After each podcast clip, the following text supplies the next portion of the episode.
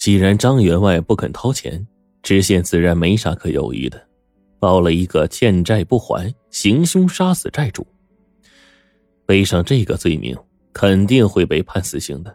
不过，按照流程，死刑不是由县里能够定的，最多只能算是初审，报到府里属于二审。有关人命的案子，判死刑的事儿，府里只有同意和驳回两种做法。同意就上报刑部审核，刑部审核同意后才能执行；驳回就是让县里重新审。如果县里维持原判，府里还要再审一次，才会确认是否上报刑部。话虽这么说，一般案情简单的凶杀案，府里是不会驳回的，而是直接报告给刑部。但这一次不知为何，过了几天，案子被驳回来了。知府批复说：“债主上门，人多势众，主动行凶，情理不通。死者为奴，并非债主，我会重审，慎之，慎之啊！”知县一看，知府这意思是说呀，案子有疑点，让他重新审。他问师爷这是怎么回事，师爷是绍兴人。府里有同乡师爷，消息灵通。他捻着胡子对知县说：“嗯，大人，我打听了一下，这知府大人是刚上任的，新官上任三把火，对人命案子呀慎重一些，也是表达一种认真负责的态度而已。不用想了，重审一遍，走个过程，再把案子送上去，没有不过的。”知县觉得师爷分析的有道理，于是重新过堂，让张府重新画押，整理好案卷之后，再次上报，说明重审无误，处判死刑。想不到案卷送上去之后，过了几天又被驳了回来。按照规矩，人命案子两次驳回，知县就不能再审了，得把人犯送到府里二审。知县心中就郁闷呐。但是也不敢坏了规矩，只是找来那几个赌场的人叮嘱一番，让他们到府里该怎么说。赌场的人当然是连连点头称是。知县忽然想到了一种可能，就问师爷：“你猜，那张员外如此淡定，会不会早就买通了知府那边呢？有恃无恐，知道儿子死不了，所以才不给我钱的呀？”师爷揪断了两根胡子，说：“呃，这个倒也说得通。不过我听府里的同乡说，这新知府刚上任，还是一副清廉公正的面孔，不会这么快就收钱吧？再说了，张员外家被咱们盯着呢，别说管家没出远门，就是府里家丁也没有出过县城啊。这送钱，总得有人去送吧？”知县百思不得其解，只好作罢。哎，算了，反正如果他没送钱，知府那边审了，肯定也是死刑。毕竟他儿子杀了人，不送钱，谁会帮他好好审呢？张府和赌场的证人们被送到了府城后，知府过了一遍堂，没有宣布结果就退堂了。然后知府让人拿着牌票通知张员外到府城来，就张府的案子。进行协商。王玉自张府潜逃后就忧心而病，在张府因杀人被抓后，更是卧床不起，水米难进。接到知府通知之后，张员外进屋看了看卧床不起的夫人王玉，带上随从上路了，留下管家打理家事。到了府城，知府的师爷接待了张员外。告诉他，知府大人觉得张府虽然杀了人，但毕竟是被债主围攻时的反击，而且一顿板子之后，赌场主人已经松口承认张府的欠债中有很多驴打滚的高利债，是朝廷不允许的。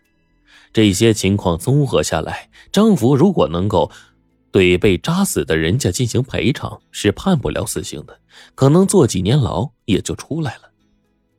张员外淡淡一笑。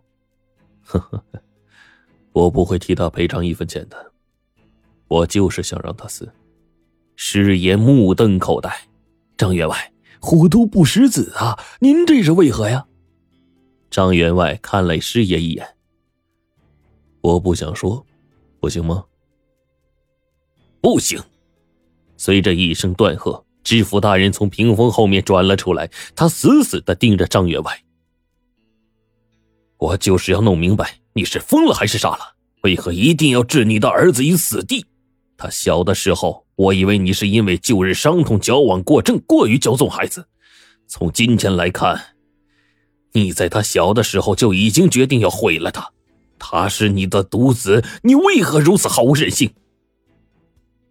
此时，张员外忽然像被雷劈了一样，不可思议的看着面前的知府，忽然哈哈大笑起来：“ 巧啊，真是巧啊！老天爷有眼。”可有无珠啊！师爷被这俩人给弄得彻底懵了，看看这个，又看看那个。大人，这这这，您和张员外认识啊？原来呀，这个知府竟然就是当年在张员外家教书的刘秀才。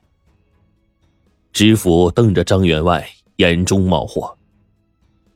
这话我不懂。老天爷有眼怎么说？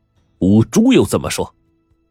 张员外毫不慌张，轻蔑的看着知府说：“哼哼，老天有眼，是因为他刚好让你当了这个知府，让你亲眼看见张府现在这副德行。相信你心里此时比死了都难受吧？我还可以告诉你。”王玉伤心过度，卧床不起，想来也是命不久矣。老天无珠，也是因为他刚好让你当了这个知府。你既然当了知府，必然会全力的保护张福，张福这条命就算保住了。不过以他的德行，再犯事是早晚的事，你等着瞧好了。知府上前一步，一把揪住张员外的衣领，说：“你这个疯子！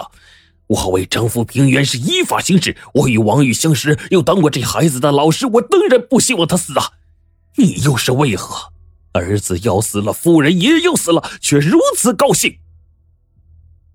张员外一把甩开知府的手，大喝道：“刘秀才，就算你今天当了知府，我看你也是个斯文败类。”你别以为当了知府就可以高高在上，我一纸诉状能让你身败名裂。你说我高兴？哼，我高兴个屁！从张福三岁开始，我就不知道高兴是什么感觉了，我只是觉得痛快，痛快，你懂吗？你这个伪君子！师爷是吓得浑身发抖，眼看这事要失控了。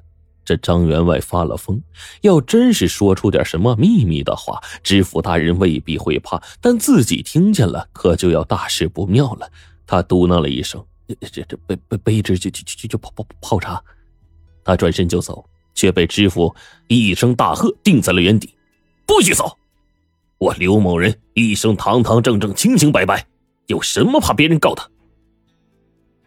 张员外冷冷的看着知府说。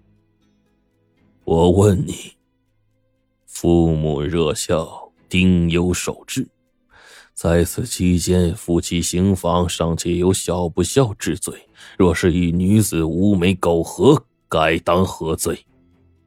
知府愣了一下，脸上慢慢浮现出了奇怪的表情，既有匪夷所思，又有恍然大悟。他摇着头，语气缓慢而沉痛。此为不孝之罪，平民为此杖责二十，加号三日；世子为此剥夺功名，永不复用。张员外哈哈大笑道：“我以此告你，你有何话可说？”知府盯着他说：“你究竟是如何想到这一层的？”张员外冷冷的说：“我能打下这片家业。”难道我会是傻子吗？我当时一时不慎，妻儿意外双亡，心灰意冷之下娶了王玉，得了丈夫，自然百般珍爱，一时无暇细想。待时间长了，种种诡异之处自然就慢慢想到了。管家听说，自从你在山上狼口中救过王玉之后，你们两家就过从甚密。王玉倾心于你，还曾求他父亲主动上门商讨过，不知为何，你父亲不肯同意，否则你二人早就结成了夫妻。还会轮到我吗？管家还听说，在我提亲之前，之所以王玉的父亲拖了一阵子才答应，也是因为王玉不死心。他还曾偷偷的跑到你山间读书的小屋去。此时管家找到了无意中看到的猎户，你敢否认吗？你能否认吗？知府苦涩的说：“就凭这个，你就认定我与王有亲情，甚至认为张福是我的儿子？”